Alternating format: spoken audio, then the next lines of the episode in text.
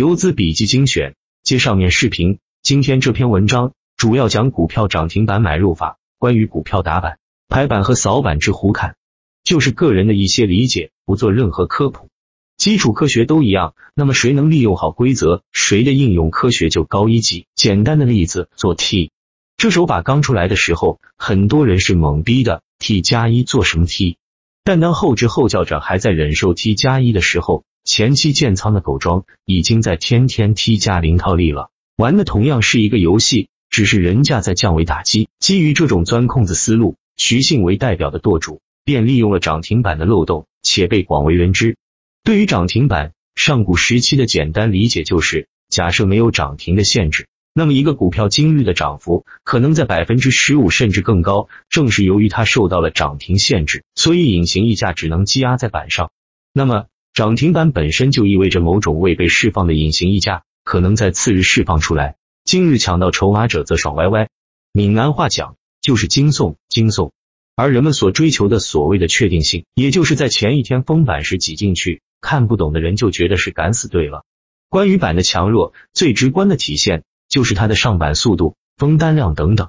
请注意我的用语，这都是上古时期的理解，现在变了。因为这早已是公开的秘密了，是个年轻人都在打板，都梦想成为游资，手法完全一样，所以我称此类抢筹手法为疯狗是非常贴切的。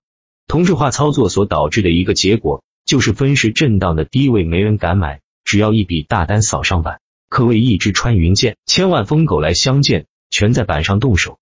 可到了第二天，所有疯狗的第一个想法就是比谁先跑得快，一起出货，全在开盘砸。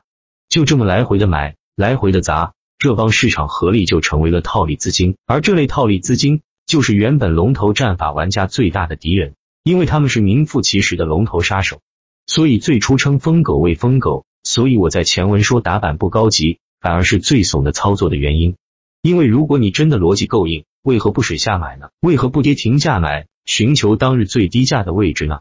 毕竟对于当日而言，已经不可能更低了呀。以此。很多人理解存在误区，认为做主声浪的疯狗好手是最勇猛之人。我真不这么认为。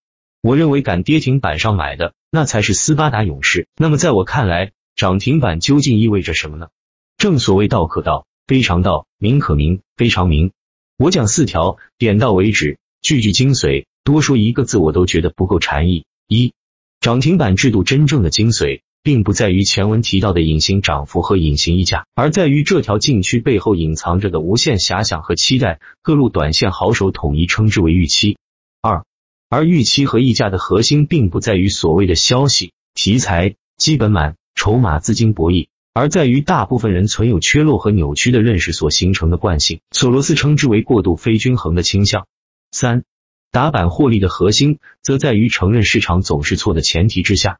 在市场偏差趋于加强之前，去预判他人的预判，从确定溢价的方向，并提前介入我们的机会及市场错误之时。四，而所谓的市场情绪研究，研究了半天，无非即是在过度非均衡的倾向的市场偏差不断加强之时，去预判他人的预判的艺术，洗脑性比较严重。暂且那么一听，而这就是我的核心观点。那个宜宾纸业就是近期认知偏差和市场过度非均衡倾向的代表。你愿意跟着这个庄股从头吃到尾，还是愿意做某个基本面良好的票，等待低估价值的回归呢？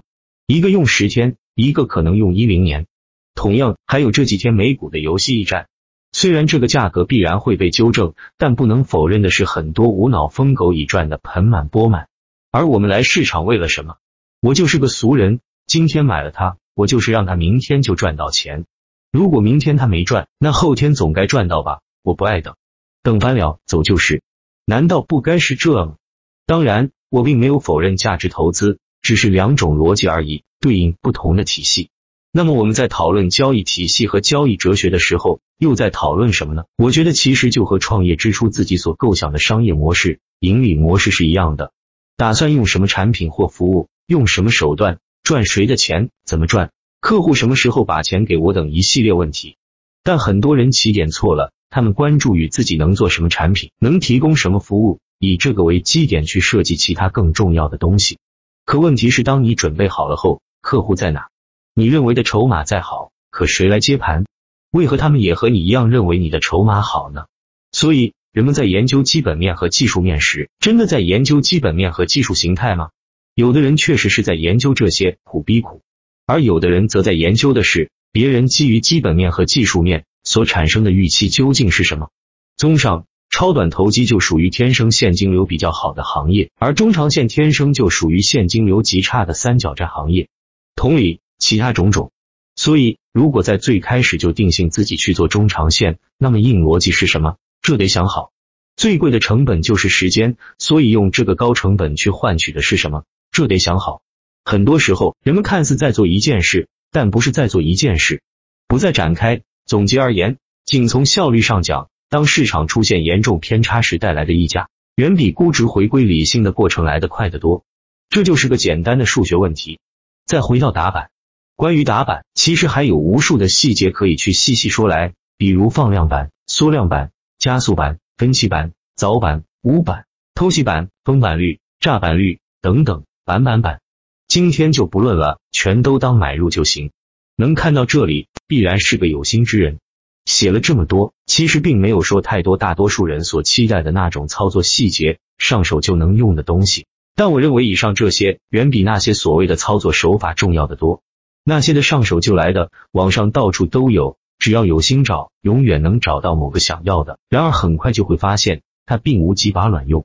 一方面在于市场的自我调节，另一方面则在于心之壁，一人一世界，每个人认知和经历不同，适合人家的不见得就会适合自己。且真赚钱会这样分享出来，手把手的教。我认为真正珍贵的东西，其实就是心法和理解方式。一些只言片语反而能让人减少大量的探索时间。之所以用这么长的时间停手去研究市场情绪，无非是在炒股养家的两三句话中突然找到了灵感，放下屠刀一探究竟罢了。果然有好玩的东西在。仅此。关于涨停板，如果认知仅停留在资金和筹码博弈的层级，那无异于以卵击石。如果还认为涨停板必然等于次日溢价的话，那么就如同蒸汽机去和转子发动机比加速。有的东西长得像，且看似关联，实则为两件事。它们围绕着人性，时而关联，时而背离。如爱情、受精，以受精为目的的爱情，它不浪漫，可受精必然有结果，而爱情未必。最后说下，打板选手需要升级自己装备的，可以试试打板客网交易系统一点六三版，里面有些工具对板客很有帮助。没听过的自己问百度。走之前先帮忙点下赞，多谢。